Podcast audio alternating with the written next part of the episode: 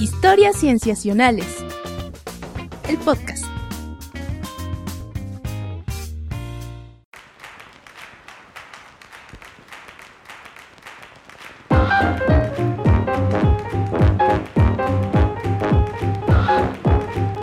Bienvenidos a Historias Cienciacionales. Una vez más, estamos grabando para ustedes para traerles aquello en la ciencia que nos ha dejado mirando la luna en más de un sentido, porque hay muchas cosas interesantes que queremos platicarles en este episodio. Yo me llamo Víctor Hernández y estoy muy contento de saludarlos y también de saludar a mis amigos. Comenzaré por Sofía Flores. Hola, Sof.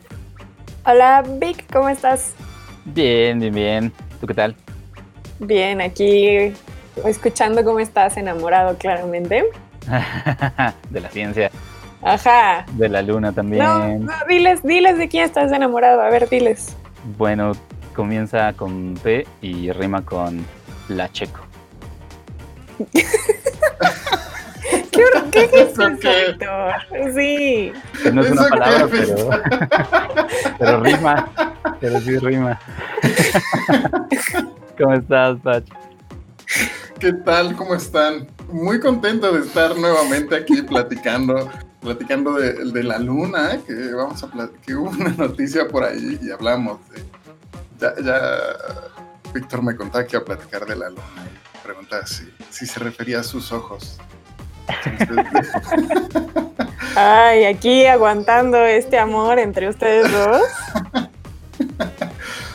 eh, bueno, pero en fin, estamos disfrutando de, de- de la noticia, del agua. Estamos respetando. Ujú, ujú, Y, y tendremos que quizá moderar un poco esas muestras más adelante en el episodio porque Nunca. tendremos una bueno tendremos tendremos una invitada también que, que se unirá para la tercera sección eh, la doctora Ek del Val ya la presentaremos con más detalle en ese momento pero por lo pronto si quieren amigos podemos comenzar con este episodio Así es como se enamora. Así es como se enamora tu corazón con el mío. Tu corazón con el mío. Luna, luna, llena menguante. Luna, luna.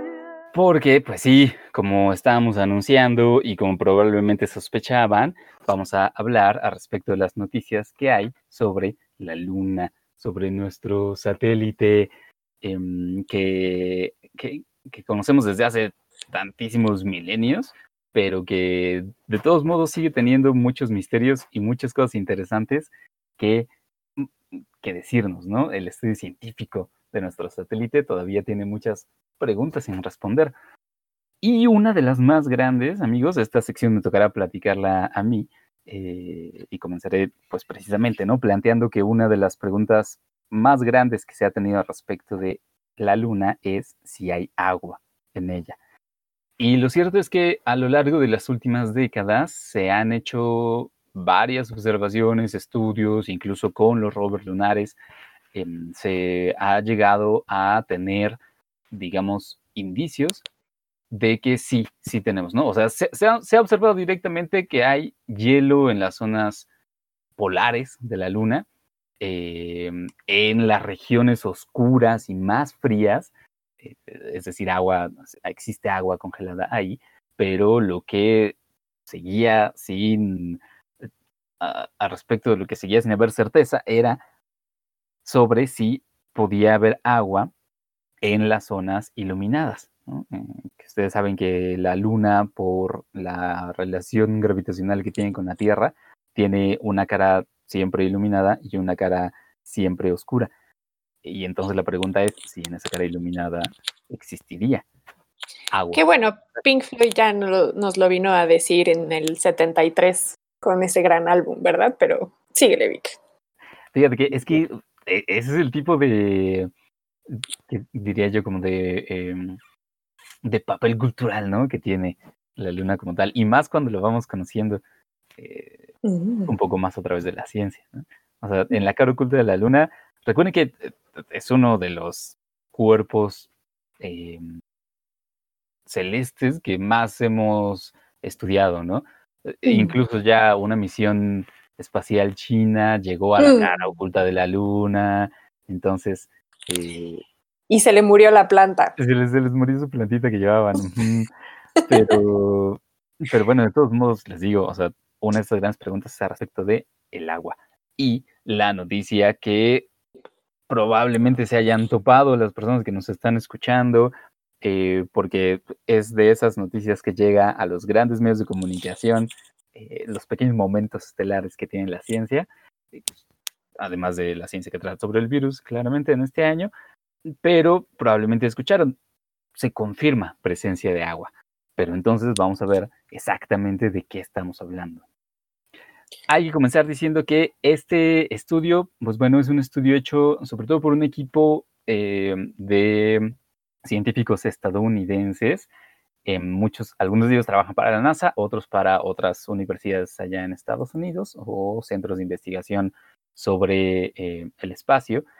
Están coordinados por eh, Casey Honeyball eh, de la Universidad de Hawái y ellos trabajaron con los datos de un observatorio, de un telescopio muy particular, porque a diferencia de, sí, a diferencia de aquellos que, que, bueno, de los que hemos hablado, ¿no? Los que están en la Tierra, eh, en montañas muy altas, por ejemplo, o de aquellos que son eh, telescopios espaciales, ¿no? Que están en satélites orbitando nuestro planeta.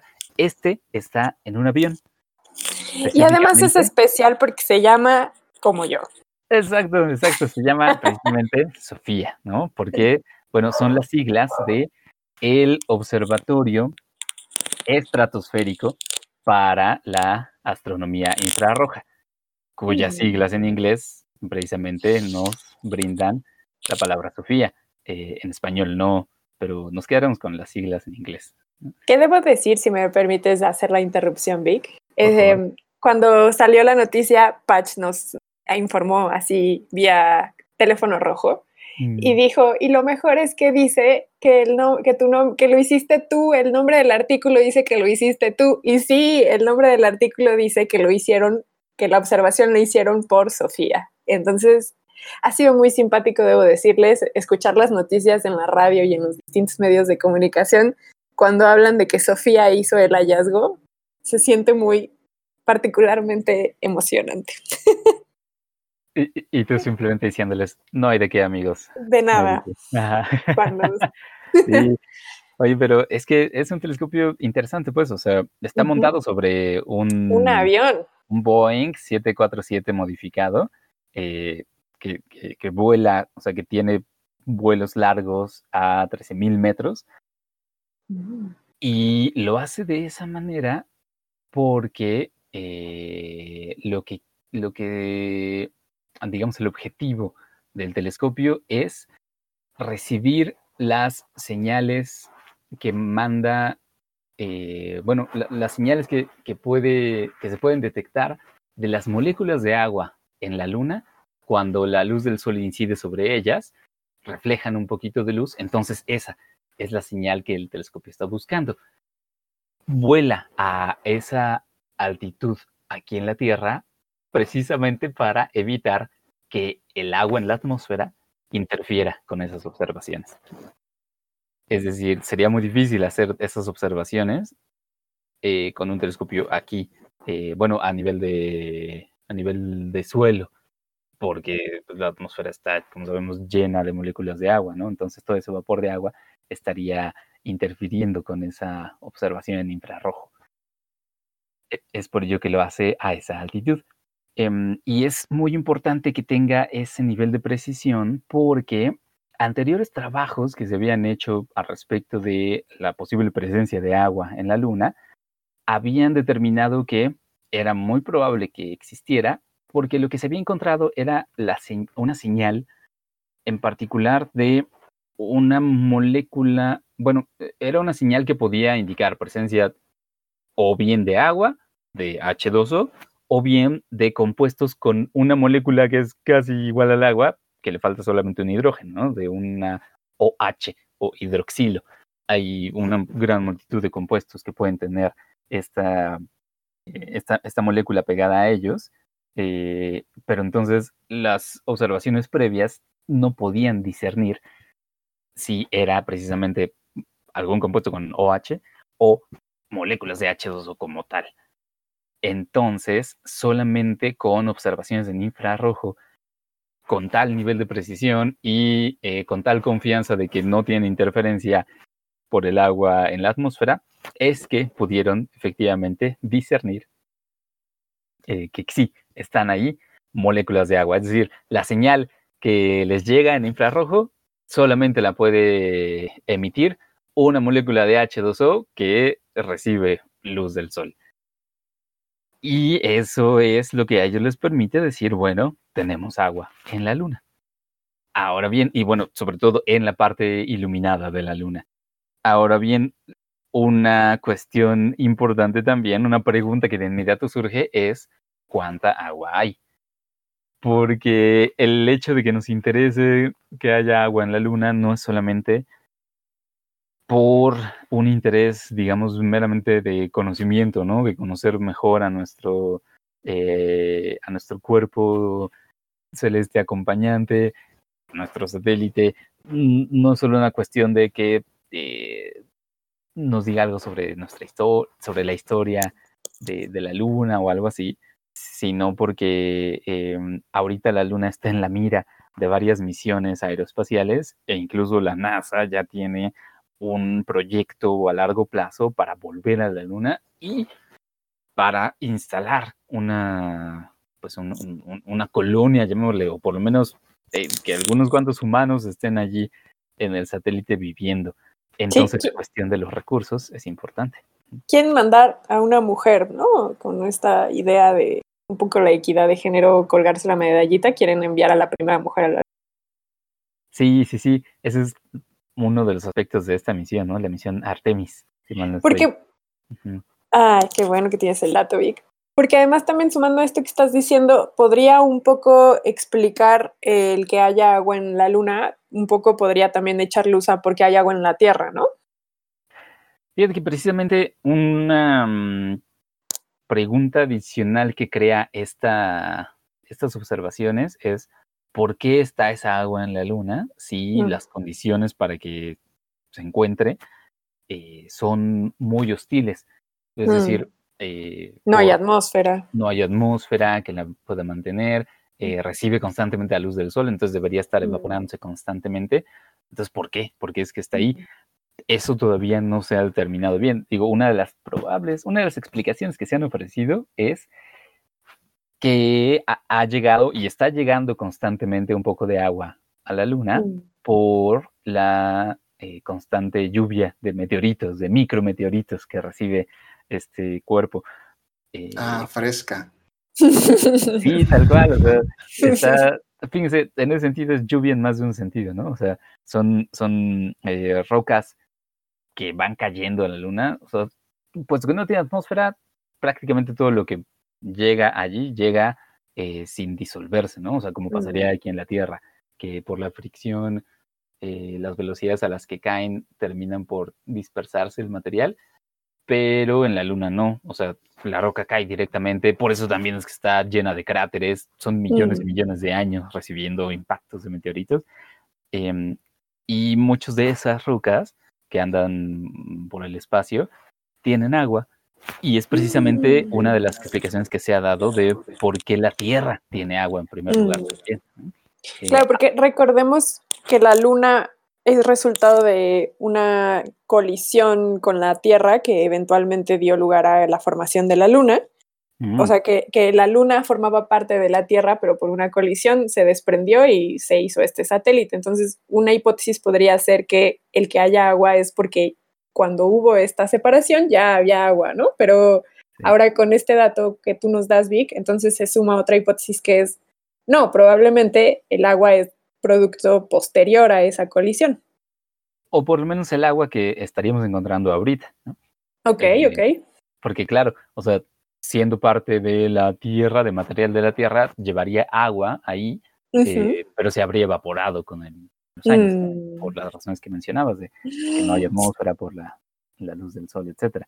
O la siguiente pregunta de investigación puede ser cuál es el origen de esa agua. y en una de esas se encuentran que es mixto. Ah, eso sería muy interesante. Y yo creo que ya está en la mente de, del equipo que lo está investigando. Ahora bien, va a ser complicado probablemente determinarlo, mm, digo, no solo por los recursos técnicos y, bueno, habrá que ver específicamente cómo se contestaría esa pregunta, pero también sería complicado porque la cantidad de agua que se piensa que existe allá en la Luna es realmente muy pequeña. O sea, no está, no, no, no se afirma que haya cuerpos de agua como, por supuesto, ni ríos, ni lagos, mucho menos océanos, sino más bien que tenemos cantidades realmente ínfimas de moléculas de agua desperdigadas a lo largo del suelo, del suelo rocoso de la Luna.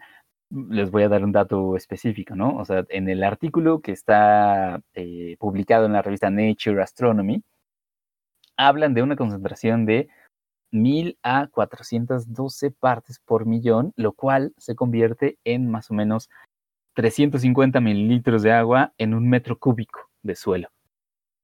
Eh, lo cual, eh, eh, para ilustrarlo un poco mejor tal vez, uno de los autores del artículo, Shuai Li, en una entrevista para el portal CNET, dice que se necesitarían procesar varias toneladas de suelo y de roca para obtener solo un litro de agua. Uf, o sea, no es tan fácil la historia como vamos a, como lo que estamos acostumbrados aquí de drenar agua del subsuelo y listo, sino el hecho de que hayan, que no esté suelta esa agua y, y, la razón de su presencia es que se encuentran atrapadas en estas rocas, ¿no? Sí. De cierta forma. Ajá, ajá. O sea, lo que mencionan es que, y eso es algo que a mí me sorprende mucho, es que son moléculas que están tan separadas entre sí que ni siquiera forman líquido o hielo. O sea, básicamente son, es como si estuvieran espolvoreadas, ¿no? A lo largo de cientos de metros de suelo. Te puedes encontrar moléculas dispersas, así, de, como, como, como bien dices, ¿no? Quizá en pequeños resquicios de roca, eh, pero fíjense, estamos hablando de están tan separadas entre ellas que no forman una, eh, una masa líquida o de hielo como tal, ¿no? Es decir, en cuanto a extracción de recursos, parece complicado que se pueda extraer agua líquida como tal, ¿no? Agua como la que usaríamos, ¿no? Agua como la que nos cobraría este, la, el gobierno por, por ofrecérnosla eh, allá en la luna. Más bien se tendría que idear algún método muy distinto de, extracción. Sin duda, es, lo que leía, que se, se tendría que desarrollar toda una nueva industria lunar de extracción de agua. Y no solo hay que pensar en las oportunidades de, de beberla, sino que también el agua representa una, eh, una oportunidad de desarrollar combustibles directamente en la Luna y esto es sumamente importante para las misiones y por lo que se quiere una base lunar. Digamos que la idea de la misión Artemis, como lo tengo entendido, es que funja como un puerto hacia los distintos lugares que queremos ir del sistema solar. Además de que la baja gravedad permitiría construir naves o estructuras muchísimo más grandes de lo que hemos imaginado por esta limitante que tenemos en la Tierra de la gravedad. Entonces resulta muy emocionante que la probabilidad de establecer una base lunar aumente mucho al tener un recurso que ya no necesite ser enviado a la Tierra y por el contrario, que se extraiga ahí mismo. Sí, sí, sí, sí.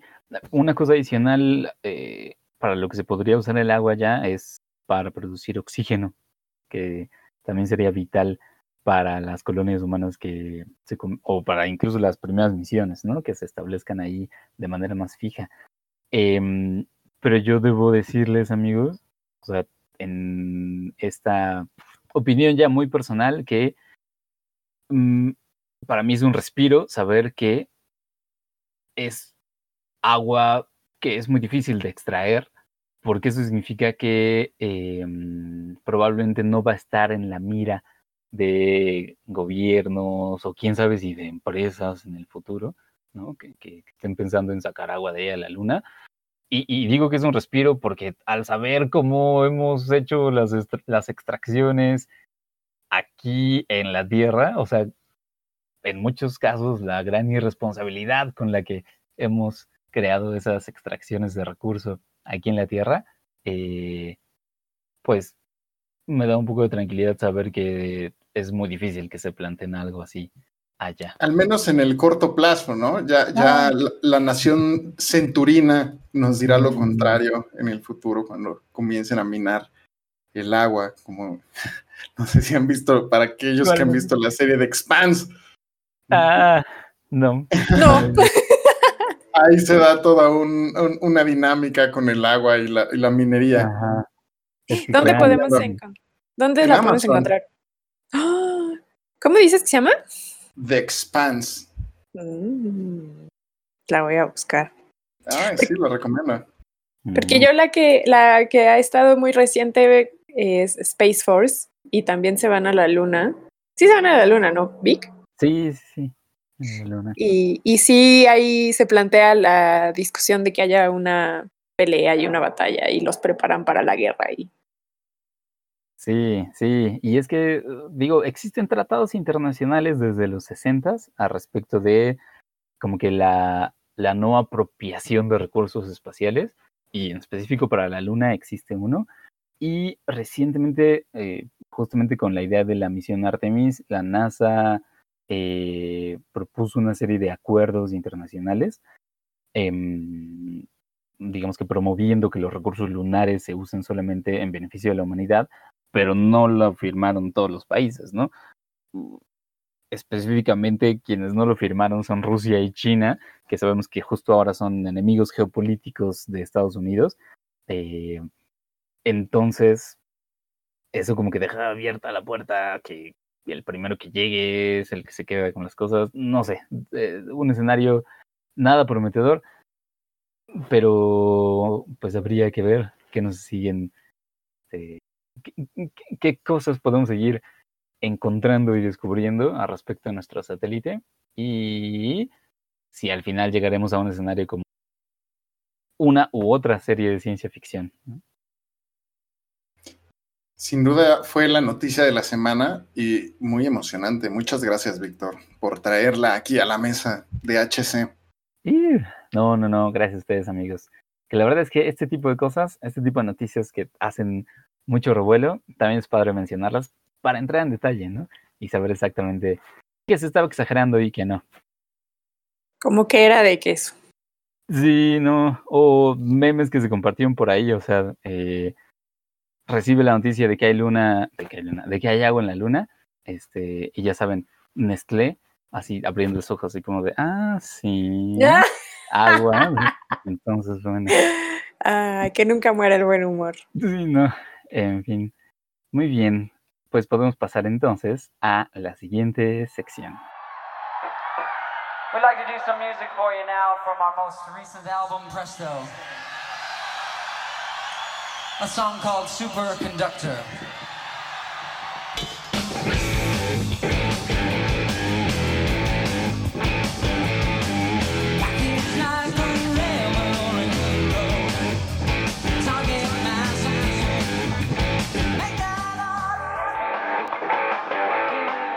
Y en esta siguiente sección, Patch, la luna de mis ojos, va a platicarnos al respecto de otra, al respecto de otro estudio que para mí debe ser también una de esas noticias que se comentan mucho, pero no se ha comentado tanto.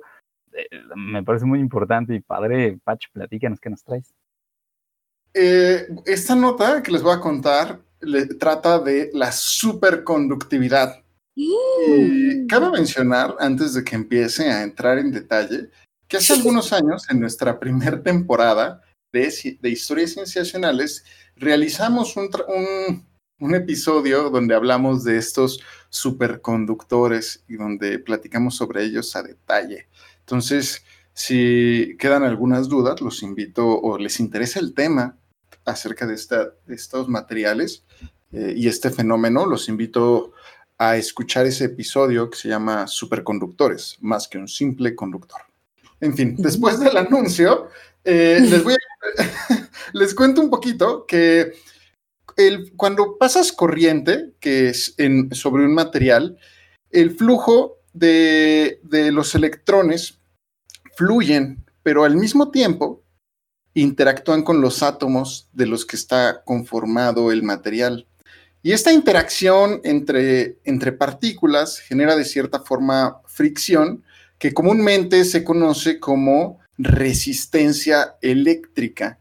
Y cuando hay eh, una corriente, pues todos hemos sentido, o si no, bueno, no, iba a decir sientan el cable.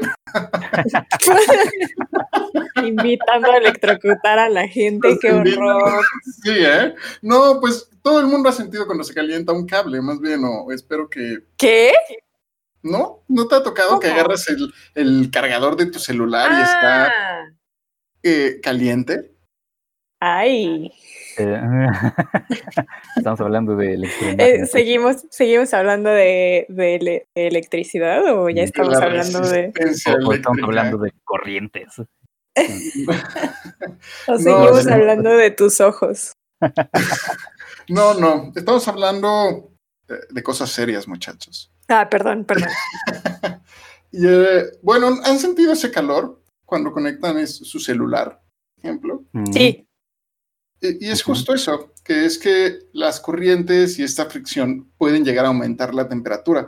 Y la cosa es que este gasto de energía, es, e, esta, este em, que emitan esa energía representa un gasto y significa que la energía que pasa por ese cable no, se está, no está llegando o no está fluyendo de una forma eficiente porque se está disipando eh, en esa forma, en, transformándose en esa energía calórica. Y es tal que en Estados Unidos se calcula que por, por ese fenómeno, por la resistencia eléctrica, se pierde o se disipa del 5 al 10% de la energía, lo cual representa millones y millones de dólares en pérdidas, que tal cual, pues pérdidas, eh, ahí abro comillas porque sabemos que eh, existe esta, eh, esta pérdida de, de energía y bueno, pues tenemos que vivir con ella. Sin embargo, a principios del siglo XX, una persona, un físico neerlandés, holandés, siempre tengo este conflicto de llamarlos neerlandeses o holandeses. O no, es neerlandés. Neerlandés. Exacto. Muchas gracias, Sofía. no, hombre. Entonces, eh, esta persona de nombre Heike On, que, es un, que era un físico, tenía en cuenta que tenía en cuenta de este fenómeno de la resistencia y él, él sabía que, los que esta resistencia proviene de que los materiales vibran de cierta forma.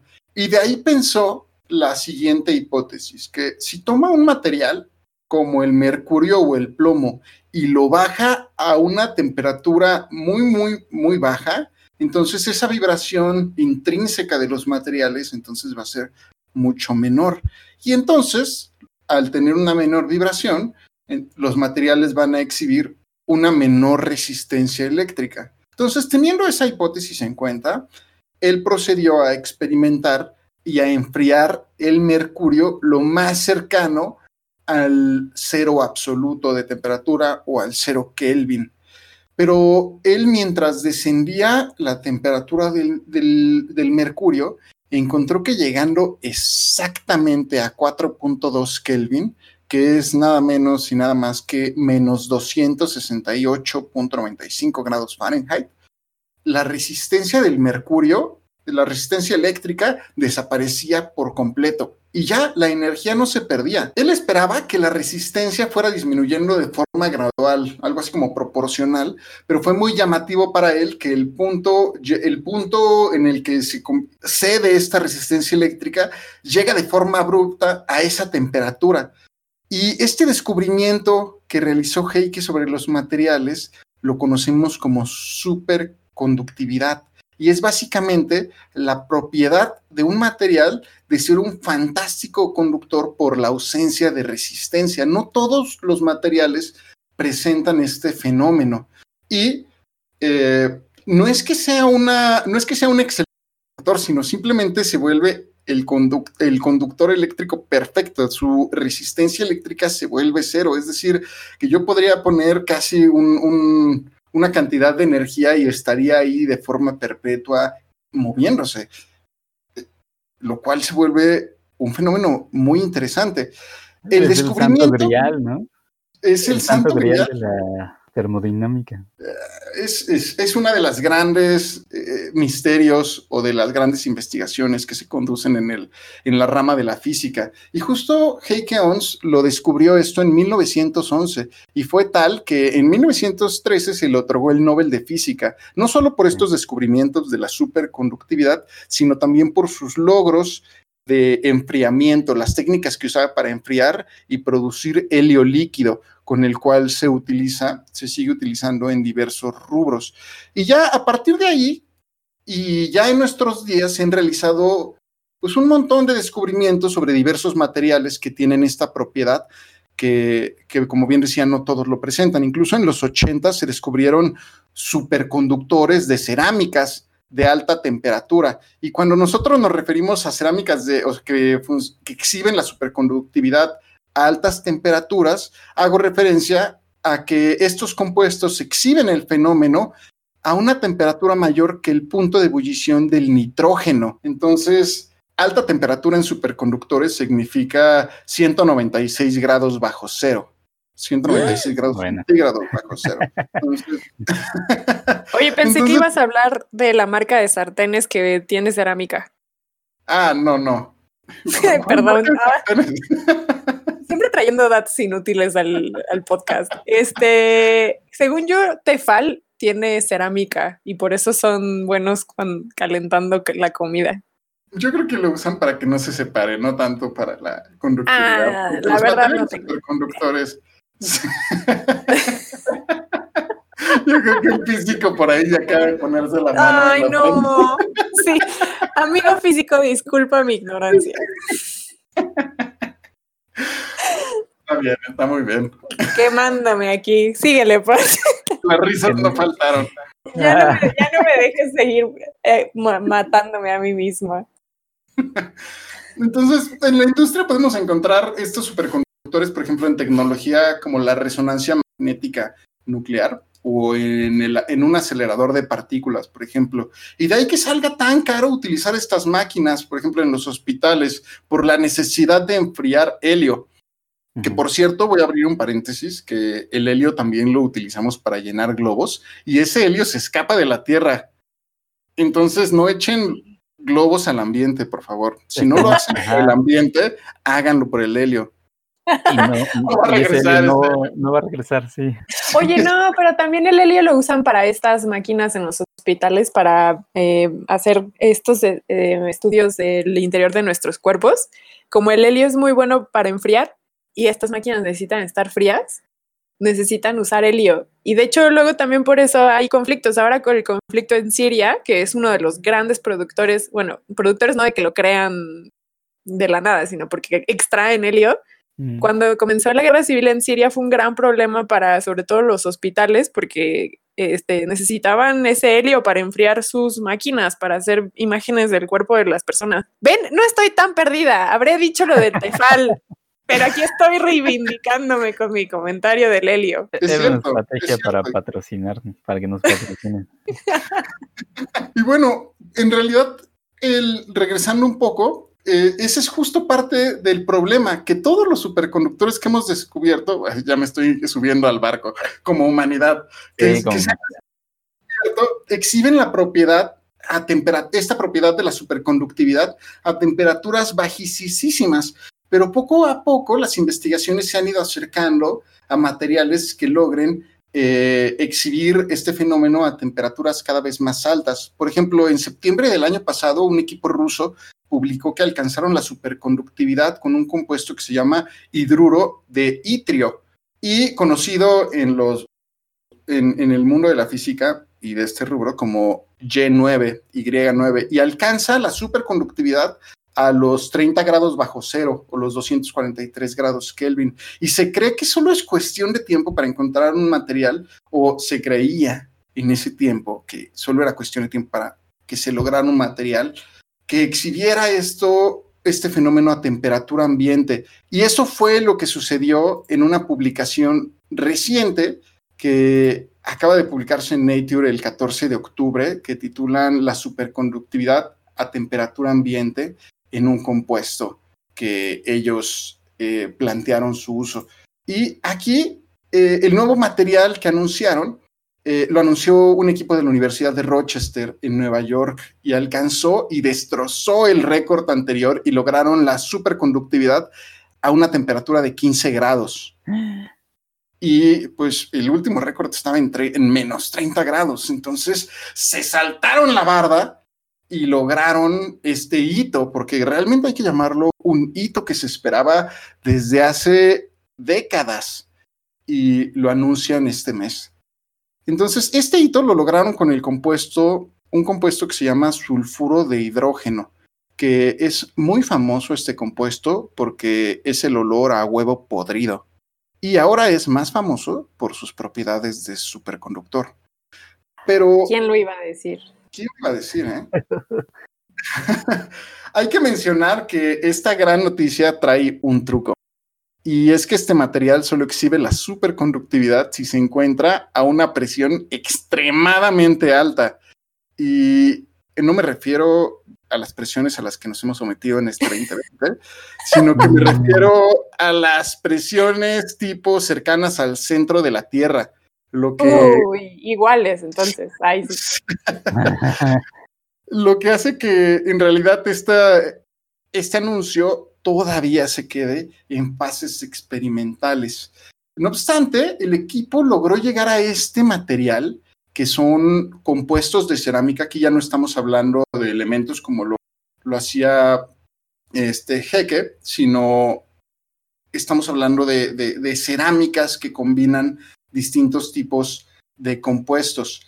Lo, logró combinando el hidrógeno y el sulfuro, pero también agregó otro elemento a la, a la fórmula, que es el carbón. Y el hecho de agregar carbón, ellos argumentan que les permitió expandir bastante las posibilidades de los compuestos que podrían llegar a generar.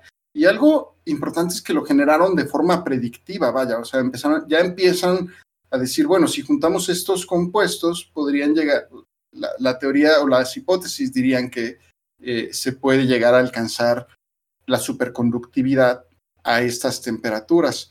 Lo que hicieron fue que estos elementos los colocaron en dos puntas de diamante y a través de reacciones químicas promovidas por láser lograron eh, formar el cristal que querían. Y de ahí, pues la presión de estos dos diamantes, con la presión de estos dos diamantes, y con la temperatura empezaron a jugar poco a poco hasta que el material exhibiera la superconductividad. Y luego de iterar muchísimos experimentos, encontraron que la combinación óptima eran 15 grados y 2.6 millones de atmósferas o 266 gigapascales. Eh, algo que también hay que aclarar es que el material lo rodean, o sea, el material que están, que, que proponen, lo rodean todavía un montón de misterios. El primero es que las simulaciones computacionales de otras investigaciones no explican del todo cómo se logra exhibir la superconductividad de este material, cómo, cómo logra llegar a este punto. Y también otra cosa que no se entiende es la estructura tal cual, la estructura física del cristal y tampoco la fórmula química.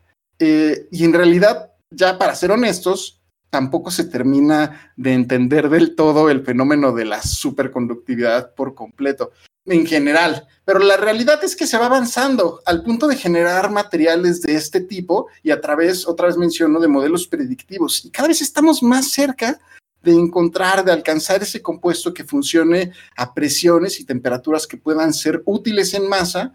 Eh, y pues con este descubrimiento, esto ya se empieza a pensar que está mucho más cerca que nunca.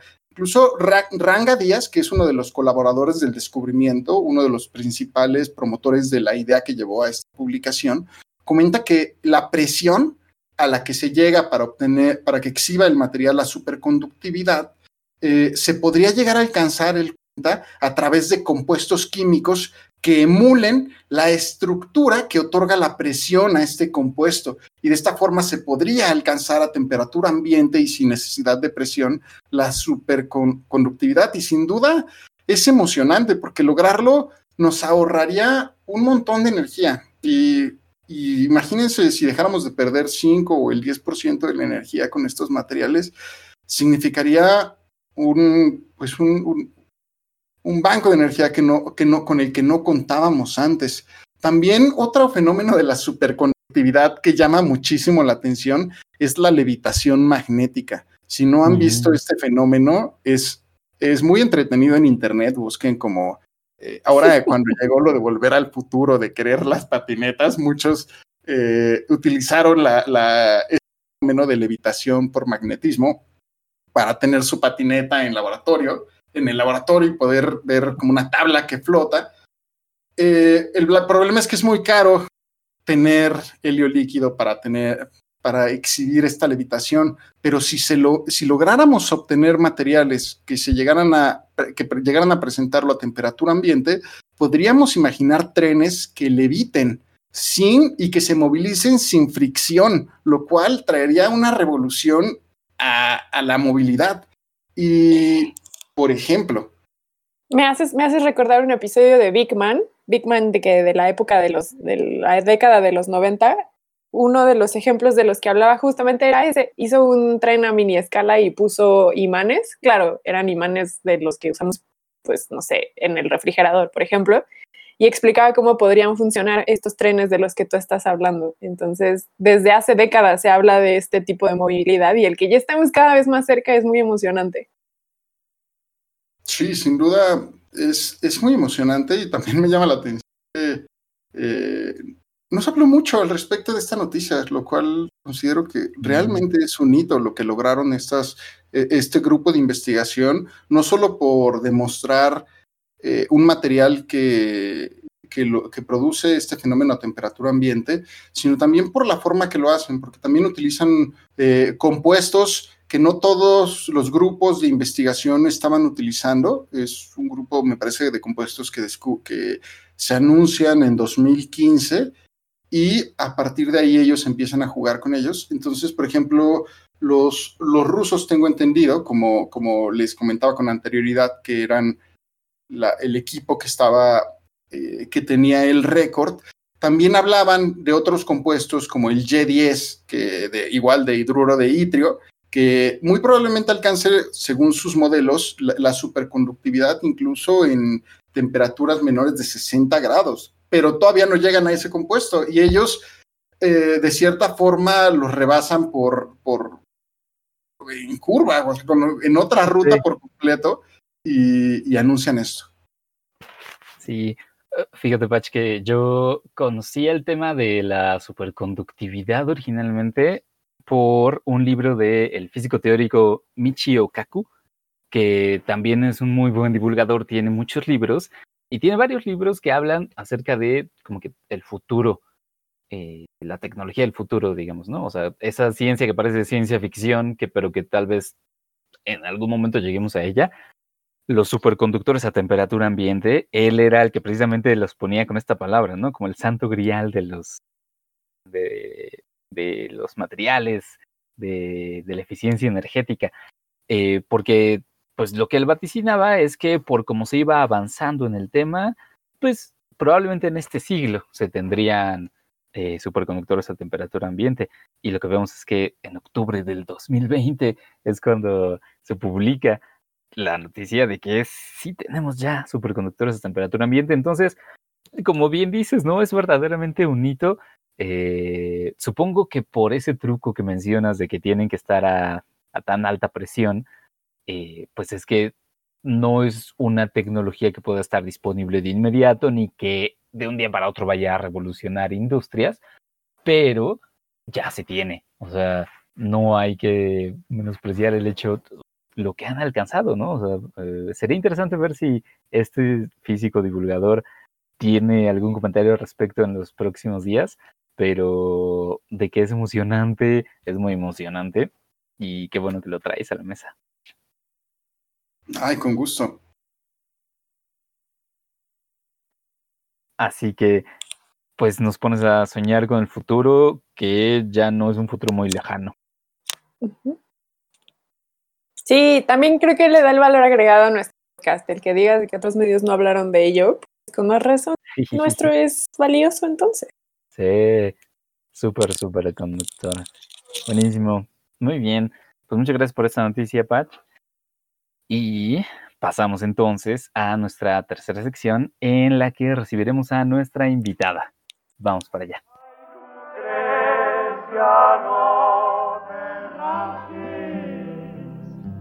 Pues una rosa, dos geranios, seis claveles, diez macetas, una tormenta de pasiones, un impermeable, un nidito de amor, una cama de seis plazas, un futuro venturoso, dos futuros venturosos, un ámbito bucólico. Muy bien amigos, estamos en esta tercera sección en la que platicaremos con nuestra invitada Patch. Eh, por favor, preséntanosla.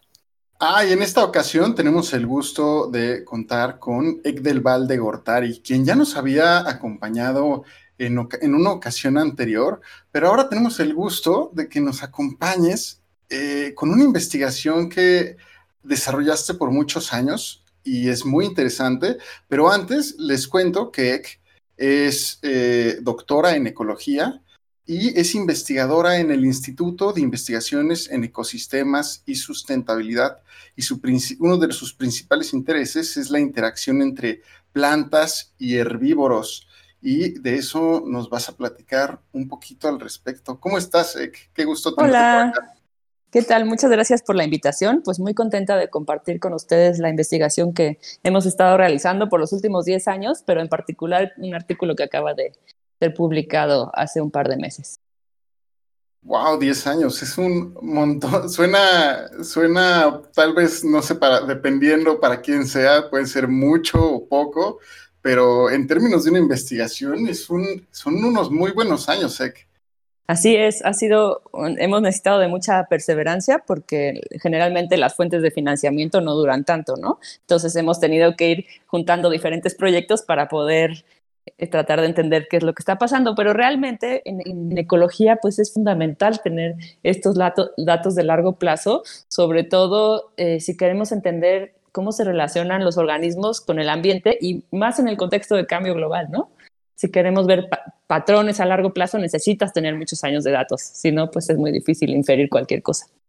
Sí, sin duda, entender eh, cualquier sistema, entre más tiempo lleves entendiendo las dinámicas y sobre todo en estos ecosistemas que, vaya, vivimos muy poquito tiempo y estos procesos pueden llegar incluso a, ser de, siglos en algunas ocasiones y apenas, y es difícil en, una temporada, en un año, capturar esos fenómenos que ocurren. Así es, como que hay que estar muy conscientes de eso, ¿no? Que tratamos de medir todo eh, como conforme tienes dinero, conforme tienes acceso a un lugar, pero si te pones más bien desde el lado del fenómeno o patrón que quieres entender, pues entonces te das cuenta que necesitas mucho más tiempo para poder entenderlo. Claro, y no solo esto, sino hablo, estamos hablando de un artículo que recién publicaste en junio de este año, es súper reciente, hace unos cuantos meses, y lo titularon Information Arm Race Explains Plant Herbivore, Chemical Communication in Ecological Communities, que una felicidades por esta publicación en la revista Science, pero algo que sorprende mucho de esta publicación es la gran, la colaboración tan grande que tienen con distintos actores internacionales. Sí, fíjate que yo estoy convencida que para hacer buena ciencia o para hacer ciencia en general, los grupos interdisciplinarios son fundamentales, porque realmente para poder abordar los problemas ecológicos complejos, pues no es suficiente con una sola visión, ¿no? Fíjate que te cuento que este proyecto surge para tratar de entender cómo se establecen las comunidades de insectos cuando hay una perturbación en el bosque, ¿no? Y en particular hemos estado trabajando en el bosque seco de la costa de Jalisco. Hace mucho tiempo que se estudia cómo se regenera la vegetación, o sea, ¿qué pasa cuando un bosque lo tumbas y después pones un campo agrícola o pones unas vacas y luego se abandonan generalmente esos campos? Entonces, la vegetación secundaria de esos lugares va colonizando y se vuelve otra vez selva o bosque, ¿no? Dependiendo de dónde estés. Pero en el caso de los animales se tiene mucha menos información. Entonces, nosotros estábamos interesadas, nosotros digo porque trabajo muy de cerca con Karina Boeje, ella es mi colega, amiga y colaboradora de toda la vida, nos interesaba entender qué pasaba en particular con las mariposas, que cuando son jóvenes, su fase larvaria, pues son orugas, ¿no? Entonces, las orugas están muy íntimamente relacionadas con las plantas. Entonces, lo que nos interesaba ver es si estas orugas son capaces de, digamos, la comunidad de orugas se reconstituye cuando se, eh, hay esta sucesión del bosque. Si, igual que pasa con las plantas, que se puede regenerar, si lo mismo pasaba con las orugas. Entonces, así como fue como comenzó este proyecto y eh, te digo, lo comenzamos en 2007 y cada año, una vez al mes, durante la época de lluvias, este bosque en particular tiene esta característica de que solo tiene hojas en una época muy corta del año, entre julio y noviembre, ¿no? Entonces, todo lo que ocurre, toda la vida pasa en ese periodo de tiempo. Entonces, pues es un, periodo acotado en el cual puedes ir a trabajar. Entonces, lo, lo que nosotros vimos fue cómo estas orugas estaban alimentándose de qué plantas en diferentes parcelas que tenían diferentes e, edades de abandono. O sea, es decir, unas que eran bosques sin perturbar, otros que eran parcelas agrícolas que recién se habían abandonado y otras que ya tenían como una sucesión intermedia, ¿no? Que hacía como entre 10 y 15 años que se habían abandonado y entonces que las plantas del bosque ya habían empezado a recolonizar, ¿no? Entonces ese es, como lo que estábamos estudiando.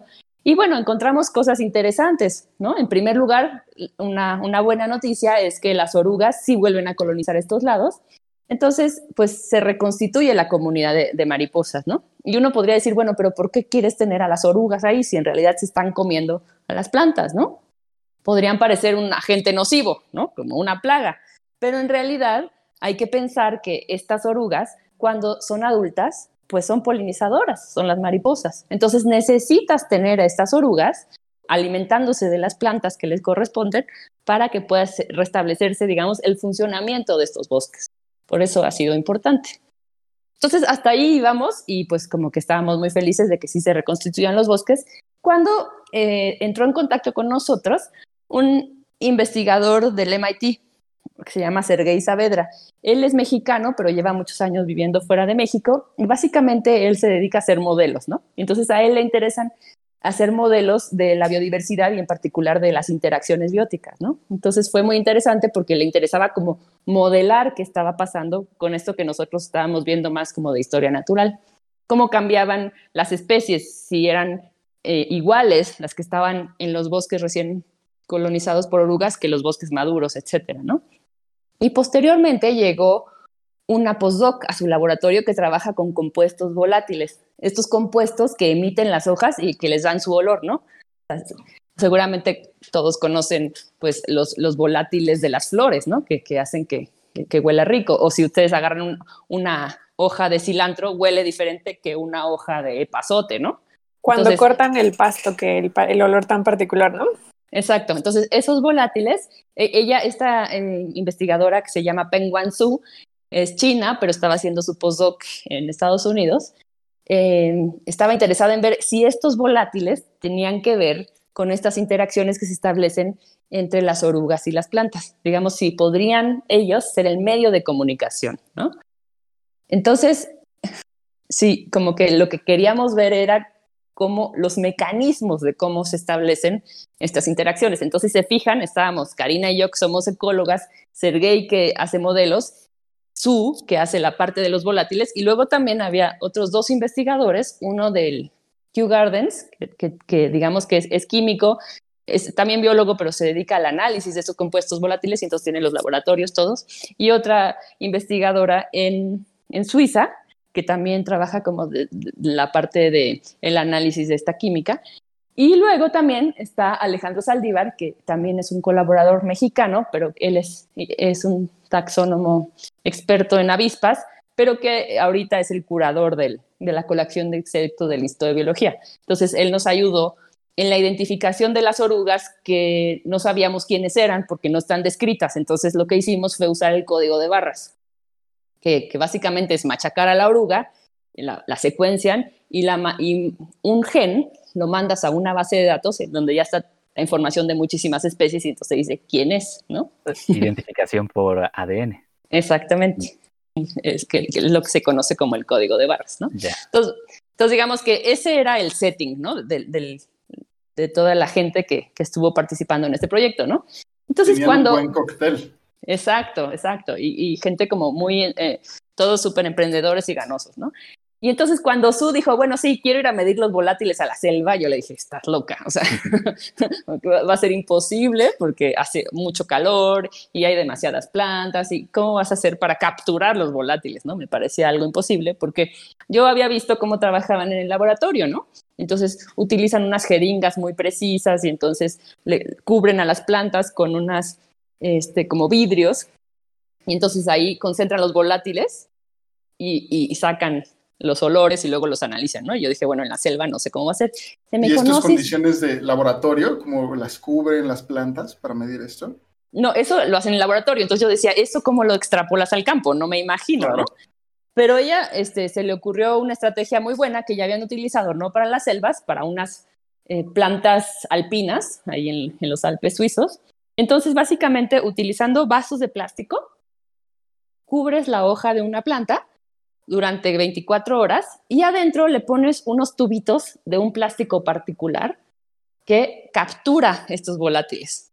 Entonces, eh, pues poníamos estos vasos de plástico amarrados a las hojas y los dejabas durante 24 horas con estos tubitos y ya esos tubitos después los congelamos y esos son los que se analizan, esos son los que se llevó a Kew Gardens para extraer los volátiles de ahí y poder hacer los perfiles y ver cuáles eran los compuestos eh, que estaban ahí presentes, ¿no? Entonces, increíblemente, pues sí logramos este, librar esa parte metodológica de trabajar en la selva, ¿no? Obviamente. es, un, poco, un poco chistoso que uno se imaginaría así como algún equipo muy grande, etcétera, pero al final solo son vasos de plástico los que solucionan el problema. Sí, exacto, no tiene que ser muy high-tech. Bueno, eh, es high-tech el análisis porque se necesita ese HPLC, ¿no? La, cromatografía de, este, de capa fina y acoplado a gases masa y no sé qué, cosas muy sofisticadas, que, pero realmente esos son los aparatos que, que pues logran distinguir los diferentes compuestos que están presentes en esos olores, ¿no? Entonces, bueno, hicimos esta salida a campo, Su se llevó todos los compuestos y después eh, identificó para cada una de las muestras de las plantas cuáles eran los compuestos que tenían, ¿no? Entonces, eso pues. Obviamente se llevó mucho tiempo en el análisis, como unos seis meses. Y después lo que hicimos fue, eh, nosotros teníamos, digamos, lo que se conoce como una red de interacción entre plantas y animales, ¿no? Esto quiere decir qué oruga se come a qué planta. Y con estos compuestos lo que hicimos fue ver eh, qué compuestos tenía la planta que se comía cada oruga. Entonces, digamos que hicimos una asociación entre orugas y volátiles. Digamos pero ¿de cuántas especies estamos hablando en esta red de interacción? Bueno, o sea, de lo que nosotros hemos documentado a lo largo de los 10 años, tenemos más de 400 especies de orugas y como 150 plantas, pero no trabajamos con todo. No, sí, es una locura. Ya sabes que la diversidad en los trópicos está brutal. Y también por eso hemos estado trabajando más años, porque yo pensé, mm, como en unos tres años ya vamos a tener la diversidad completa de orugas. Y no, cada año aparecen unas que no habían aparecido nunca, ¿no? Entonces, pues sí, trabajar en estos lugares pues es muy divertido, pero también este, pues es difícil, ¿no? Porque justamente si quieres tener toda la diversidad, pues tienes que trabajar durante mucho tiempo.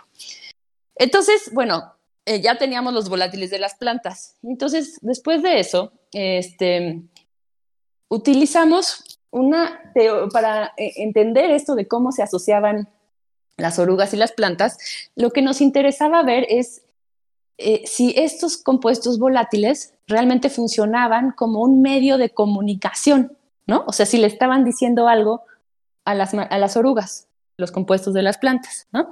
Entonces, basados en la teoría de la información, ¿no? Y es aquí es donde entra eh, Sergei, que es el que hace los modelos, eh, que es la teoría, esta teoría la propuso Shannon en 1948.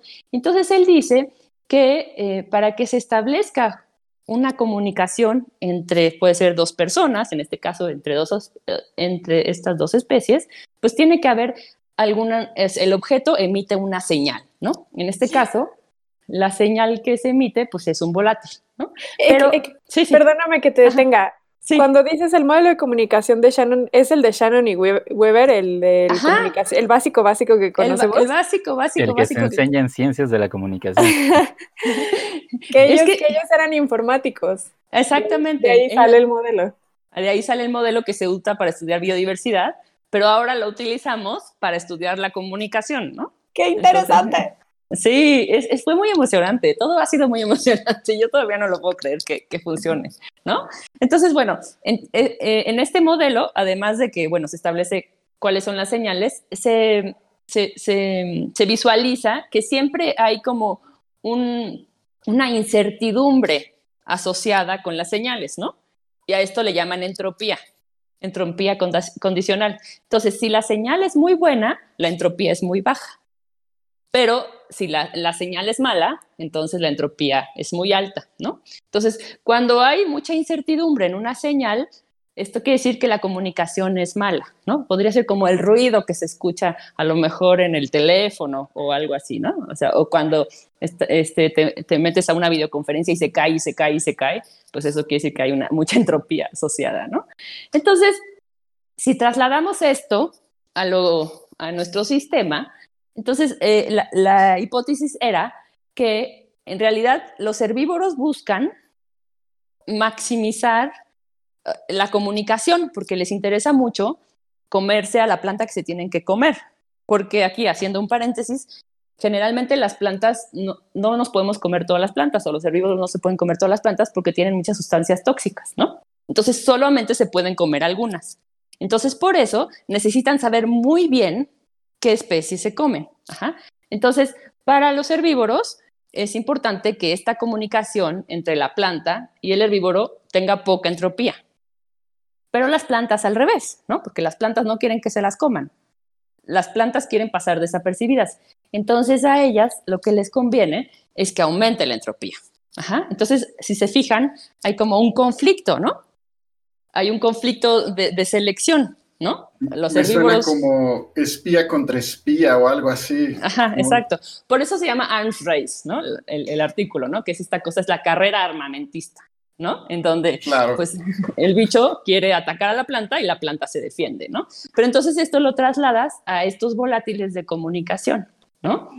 Y entonces, eh, lo que hicimos, bueno, fue hacer esta red de qué, volátiles correspondían a qué planta y eh, vimos cómo, em, o sea, lo que se suponía es que en el largo plazo las plantas pues tenderían, si haces este, una modelación en donde simulas muchas generaciones, las plantas tenderían, para que su adecuación se aumente, tienden a disminuir, más bien a aumentar la entropía, o sea que los herbívoros no la pueden encontrar, mientras que los herbívoros al revés, tratan de disminuirla. ¿no?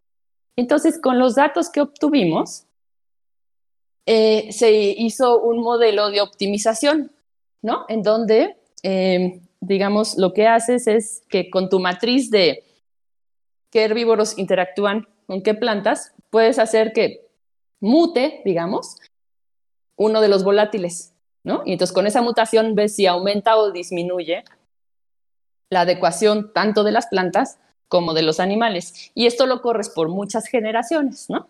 Entonces, con los datos de campo, obtuvimos un número de, de, cuál, em, de cuál era la, incertidumbre que se asociaba con los datos que obtuvimos en el campo, ¿no? Entonces, efectivamente, pues en el caso de los herbívoros, obtuvimos una incertidumbre alta, mientras que para las plantas teníamos una incertidumbre baja. Y cuando hicimos los modelos de simulación, obtuvimos eh, unos números muy similares a lo que observamos en bajo, en, campo, después de mil generaciones, ¿no?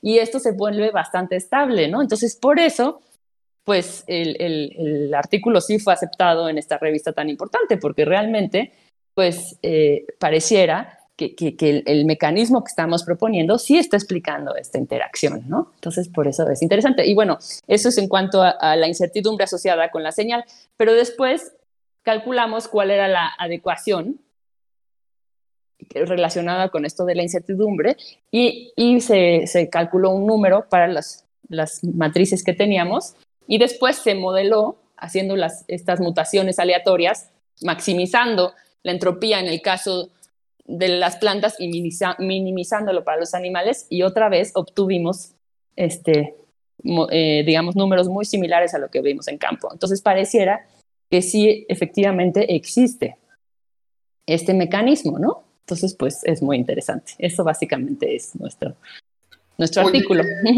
Qué, maravilla, es, es, muy impresionante porque no solo están proponiendo algo muy, muy interesante en esta carrera armamentista entre un, un nivel trófico y otro, sino que aquí tenían los dos los, las, dos las dos caras de la moneda. Por un lado tenían el modelo teórico y tenían la fortuna de tener los datos en campo, que muchas veces eso es lo que, lo que detiene o lo que falta para realmente comprobar la hipótesis que, arrojan estos, estos modelos o estas simulaciones.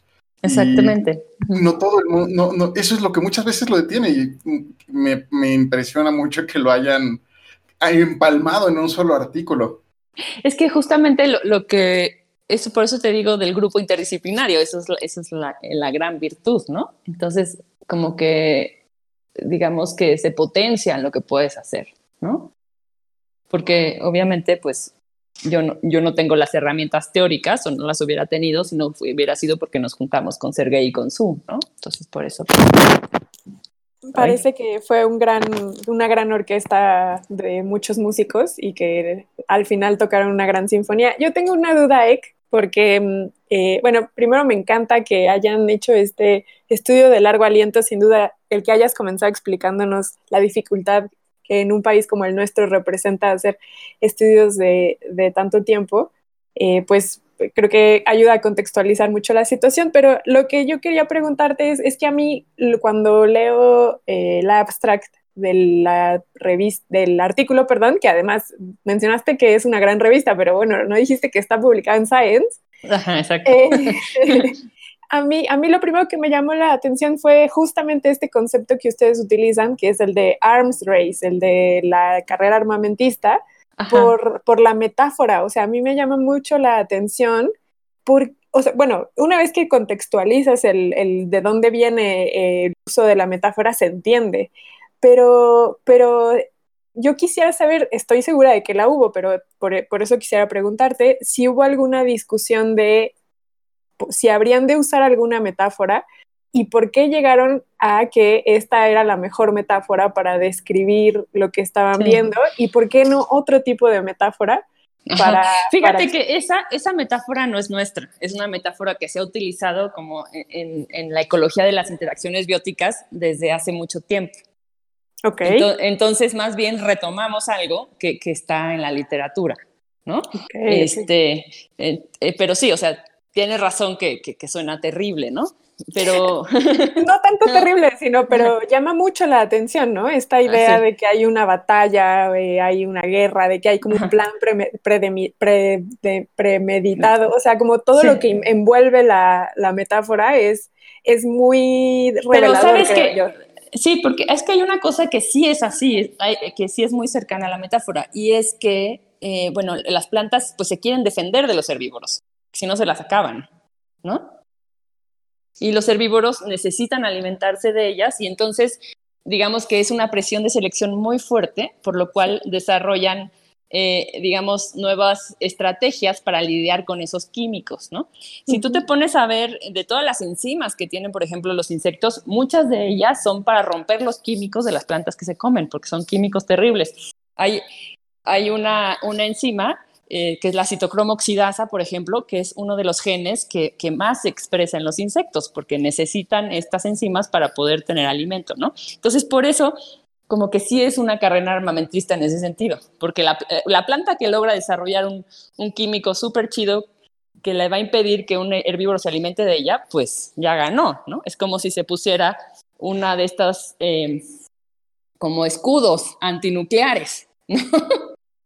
Por eso sí es. Sí, sí, sí. y entonces... Sí, no, perdóname, es que justo eh, me llama mucho la atención justo el uso de esa metáfora porque ahora que hablábamos de los modelos de comunicación, pues también dentro como del universo de tipos de modelos de comunicación, a mí el que más me gusta es el de Humberto Eco, que es el de la semiótica, y cómo hay interpretaciones y cómo hay signos y significantes. Y, y, y me gusta mucho cuando los científicos usan metáforas, porque justamente lo que demuestran es que armamos imágenes eh, pues eh, mentales y que cuentan una historia, ¿no? Y entonces eso también hace que la manera en cómo llegamos a comprender la naturaleza genera eso o refuerza esas imágenes mentales de cómo construimos a la naturaleza en nuestras cabezas. Sí, totalmente. Y, el que tú con tu grupo de trabajo utilizan esta metáfora, que bueno, como bien dices, la retoman de la jerga ecológica, pero aún así eh, creo que ayuda mucho a, a, eso, a crearnos imágenes mentales de cómo llega a funcionar a veces la naturaleza y de cómo literal si hay una lucha por la supervivencia. Ajá. Sí, y además es que a, veces hay metáforas que no son muy afortunadas, pero yo creo que de repente la ciencia se pone demasiado abstracta, ¿no? Y esas abstracciones, para aterrizarlas, son fundamentales estas metáforas, ¿no? Sí, definitivamente. Y además, eh, aquí yo me permitiré hacer comentario mezclado con pregunta, Ek, que eh, ese, esa metáfora, pues esta idea de la carrera armamentista, em, convierte de inmediato esas observaciones en observaciones que también son relevantes para pensar en evolución, por supuesto. O sea, es un estudio muy bello precisamente porque eh, aborda cuestiones de interacciones ecológicas, eh, pero pensando en una perspectiva evolutiva eh, que, que, definitivamente seguramente puede informar para otros, otras comunidades eh, de, de otro tipo de, de, especies en otros lugares. Bueno, ya lo decía Dovshansky, nada tiene sentido en ecología si no es a la luz de la evolución, o sea, eso sin duda, ¿no? O sea, sí, este tiene que ir siempre por detrás de ese pensamiento, porque si no, pues sería súper reduccionista pensar que lo que está ocurriendo hoy en día no tiene nada que ver con el pasado ni el futuro, sino solo con lo que está ocurriendo hoy, ¿no? Y en ese sentido, Ek, eh, ¿qué proyectan ustedes o qué aspiración tienen de continuar con estudios similares? O sea, eh, ¿hacia dónde irían? ¿Han pensado siguientes preguntas que contestar? Bueno, fíjate que en ese estudio, bueno, ya vimos que los volátiles son importantes, ¿no? Pero lo que no sabemos es em, qué es lo que los volátiles están haciendo en los insectos, ¿no? O sea, sabemos que es el medio de comunicación, pero también se sabe que muchos de esos volátiles en realidad también atraen, por ejemplo, a los depredadores de los insectos, a los de, los, de las orugas, ¿no? Mm. Entonces, a lo mejor esas asociaciones también son muy importantes de estudiar, ¿no? Entonces, eh, el siguiente paso que vamos a hacer ahora con Su, con esta colaboradora china, es justamente hacer como la, el, tercer nivel trófico, ¿no? Estudiar las plantas, los herbívoros y los depredadores y parasitoides y ver cómo se están comunicando. Poner ahí a, una tercera potencia en esa carrera armamental. exacto. Sí, porque, o sea, los herbívoros no solamente están limitados por su alimento, sino también por los bichos que se las comen, ¿no? El tercer nivel trófico famoso, los enemigos naturales. Sin duda será interesante lo que salga de, de, esa investigación y bueno, pues te agradecemos muchísimo por habernos contado estos recovecos acerca de, de este estudio tan, tan fantástico que nos cuentas. Y también no sé si tú quisieras compartir algo o algo, algo extra que quisieras que se llevara la audiencia al respecto del estudio. O en general. Yo creo que, eh, bueno, en general yo siempre trato de, defender a los insectos porque como que mm. tenemos esta bichofobia generalizada en nuestra sociedad. Entonces, como que mm, creo que es muy importante pensar qué es lo que los insectos están haciendo por nosotros, ¿no? En, en este caso, las orugas que les contaba, que podrían parecer plagas porque están comiendo las plantas, pero en realidad, si no fuera por ellas, como les decía, no habría las mariposas que son polinizadoras, ¿no?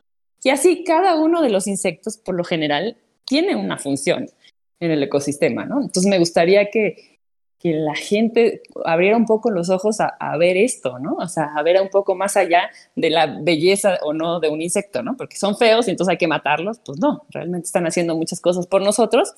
En el caso de las abejas, pues ya ha quedado de manifiesto que son fundamentales para la polinización y se les ha hecho mucha propaganda, pero no son las únicas, ¿no? Y además, en general, la propaganda se le hace a una sola abeja, a la abeja europea, cuando hay millones de especies, ¿no? Entonces, como que creo que eh, los insectos son un grupo fascinante para investigar, tienen millones de adaptaciones buenísimas y muy interesantes, pero además están haciendo muchas cosas por nosotros. Y si no fuera por ellos, la vida en el planeta como la conocemos sería muy diferente, ¿no? Entonces, por eso creo que hay que poner atención en ellos. Fantástico, Ek. Pues nos podemos quedar con ese mensaje para ir cerrando esta sección y también ir cerrando este episodio. Eh, de nuevo, muchísimas, muchísimas gracias, doctora Ek del Val, por eh, haber estado con nosotros y platicarnos de este estudio tan fascinante e interesante. Pues muchas gracias, eh, estoy a la orden y, y, qué bueno que tengan espacios como este para que las investigaciones no se queden solamente en los artículos científicos que leen unos pocos, sino que más gente pudiera entrarle. Sí, que ya, que ya eh, platicándolo así, eh, segurísimo que interesa a muchas personas. Y también queremos preguntarte, para aquellas personas que estén interesadas en contactarte o quizás saber más sobre tu trabajo, eh, leerte en algún lugar, ¿dónde pueden hacerlo? Tengo un Twitter recién estrenado que es mm. arroba ecdelval y también por correo electrónico ecdelval arroba cieco, c i e c o punto unam punto mx. Y EC es... Eh, bueno, e K D E L B chica A L. EC del Val. Buenísimo, perfecto. Pues ahí está entonces los métodos de contacto y ya solo nos resta a nosotros, amigos, dar nuestros métodos de contacto también. ¿Nos ayudas con redes? Sí, claro que sí. Eh, pues eh, recuerden que estamos nosotros también en Twitter como arroba cienciacionales y en Facebook como historias cienciacionales. Si nos quieren encontrar también en alguna de sus canales de preferencia de streaming, estamos como historias cienciacionales y si nos quieren enviar un correo electrónico lo pueden hacer a historiascienciacionales.gmail.com. Y ya de manera personal voy a empezar por el burro por delante. Eh, yo estoy en Twitter como Soflofu. Eh, Pach, ¿tú cómo estás? Yo estoy como arroba pachecovv. ¿Y tú, Víctor? Y yo como arroba Víctor Rogelio. Y pues muchísimas gracias una vez más. Ek, muchísimas gracias amigos por este episodio. Nos estamos viendo. Hasta pronto.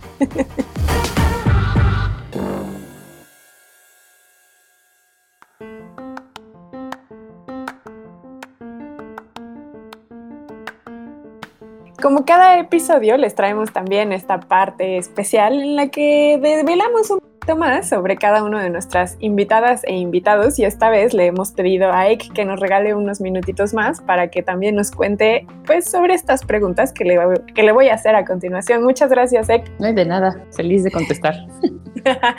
Buenísimo. Bueno, pues comencemos con la primera. De tu investigación, Ek, ¿cuál dirías que es el aspecto que más disfrutas? Pues disfruto mucho estar en la naturaleza y tratar de entender qué es lo que está ocurriendo cuando estoy ahí. O sea, por qué un bicho se está comiendo a qué planta, por qué esta planta está aquí, etcétera. Eso me gusta mucho. Buenísimo.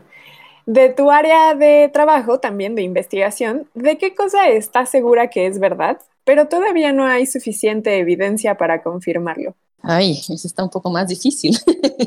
Estoy segura que es verdad. Bueno, Bueno, yo estoy segura que, esto, que, los insectos son fundamentales, ¿no? Y a pesar de que no sabemos qué hace cada uno, yo estoy segura de que cada especie tiene una función importante. Ah, muy bien. También de tu área de trabajo, ¿cuál crees que será el próximo gran hallazgo? Bueno, con toda la genómica, creo que este, estamos abriendo un universo gigantesco en donde, pues, justo las interacciones bióticas que yo estudio seguramente se van a poder entender de otra forma. Mm, buenísimo. También ya eh, hablando de tu trabajo, bueno, mencionamos esta situación de que el estudio les tomó 10 años y de cómo tuvieron que echar mano de distintos recursos para mantenerlo a flote. Entonces, asumiendo que tú, Ek, doctora Ek, tienes un proyecto de investigación con una cantidad ilimitada de recursos, en el amplio sentido de la palabra de lo que significa recursos, si tuvieras esta oportunidad, ¿qué proyecto de investigación harías? Pues mira, creo que ahorita es fundamental la restauración ecológica. Necesitamos restaurar los hábitats que han sido totalmente modificados. Entonces me gustaría poder hacer muchas restauraciones en estos ambientes tropicales y después evaluar cómo, eh, o sea, primero introducir las plantas que se necesitan y luego evaluar cómo están llegando los animales y los que no están llegando a tener como opciones para poderlos reintroducir, ¿no? O sea, yo creo que es fundamental como aumentar esta área de, selvas y bosques que hemos perdido. Ya sé que suena que es poca investigación, pero realmente creo que ahí es donde se deberían enfocar muchos recursos. Buenísimo. Y ya para terminar con la última pregunta, si pudieras viajar a una isla desierta, ¿qué música, qué libro y qué objeto te llevarías? Ok. Este, música, creo que me llevaría Peter Gabriel. Podría ser un playlist de Peter Gabriel, ese nunca me canso, así que me gustaría. Este. Ah. Una de mis canciones favoritas es de él también. Y luego un libro. Ay, no sé qué libro me llevaría. Eso está muy difícil. Este, ¿tiene que ser solo uno? Te puedes llevar, si quieres, la obra completa de un artista. Te damos. Me das chance. Ok. Entonces, creo que me llevaría a Paul Ah, buenísimo. ¿Y, objetos? un objeto, ay, este, una buena almohada. Ah, buenísimo. Es interesante que eh, no eres la primera que nos comenta lo de la almohada. Está buenísimo eso. Es que te, puede hacer la vida miserable no tener una buena almohada. Sobre todo ahora que somos muy conscientes de eso en tiempos de encierros y de, de quedarnos en casa. Exactamente. Buenísimo, pues hmm. doctora Ekdelval, muchísimas gracias por haber contestado estas preguntas. No, pues gracias a ustedes por la invitación y ya saben, cuentan conmigo para lo que necesiten. Muchísimas gracias, nosotros también aquí estamos para ti cuando lo necesites. Y también muchas gracias a todos y todas los que llegaron hasta acá. Les agradecemos por haberlo hecho y les mandamos un abrazo hasta donde sea que se encuentren. Adiós.